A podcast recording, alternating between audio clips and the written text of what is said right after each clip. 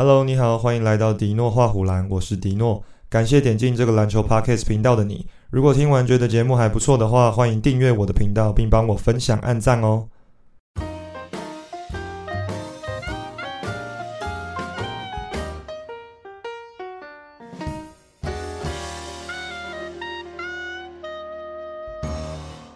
NBA 总冠军赛继续在波士顿主场进行。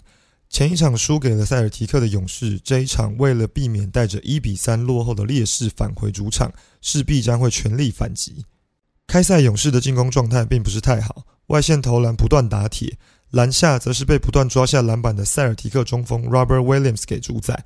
好在勇士也及时换上了可邦 Looney 稍微止血，而 Curry 也在第一节后段恢复手感，连续两记三分球把比分超前。但是绿衫军并没有让勇士专美于前。一记准压哨三分，第一节打完，硬是以二十八比二十七领先勇士一分。第二节，勇士靠着 Jordan Po 打点 Williams 投进两记三分球，稍微拉开比分。但绿衫军这边，Jalen Brown 跳了出来回应两记三分球，还造成一次四分打的机会。气势大涨的塞尔提克随即拉出一波十比零的攻势，半场打完以五十九比五十四领先。下半场刚开始，浪花兄弟就联手拿下五分，追平比数。随后两边展开抢分大战，勇士虽然获得不少空档出手的机会，但把握度却不高。但在 Curry 单节四颗三分球攻下十四分的表现下，第三节打完，勇士反而以一分领先。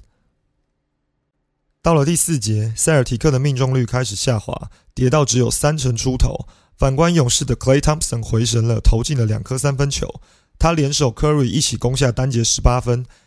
再加上勇士锋线群积极冲抢篮板球，勇士最终以一百零七比九十七分获胜，将系列赛扳成二比二平手。这场比赛整体而言，勇士打的并不算太好。首先是不必要的协防还是太多，只不过塞尔提克下半场的三分球失灵，否则很高几率又是被射垮的一场比赛。勇士应该维持 G two 的打法，用人盯人战术，让双 J 单打，对方切入禁区之后再收缩防守圈，这样应该会得到比较好的效果。这场比赛可以算是这个系列赛中打得最焦灼的一场，直到最后一分钟才分出胜负。原因是因为勇士的空档三分把握度实在太低，勇士得到的外线空档其实并不少，但全队的三分命中率仅有百分之三十四点九，这还是加上浪花兄弟的成绩，否则应该早早就可以将比分拉开。而塞尔提克则是上半场三分空档把握度相当高，但是到了下半场手感却消失殆尽。团队的三分命中率跌至不到三成，这也是他们最后被勇士击败的原因之一。另一个原因当然就是 Curry 四十三分的个人秀，帮助勇士一路咬住比分，最后才能赢球。最后也是最明显的问题，就是 Draymond Green 的退化。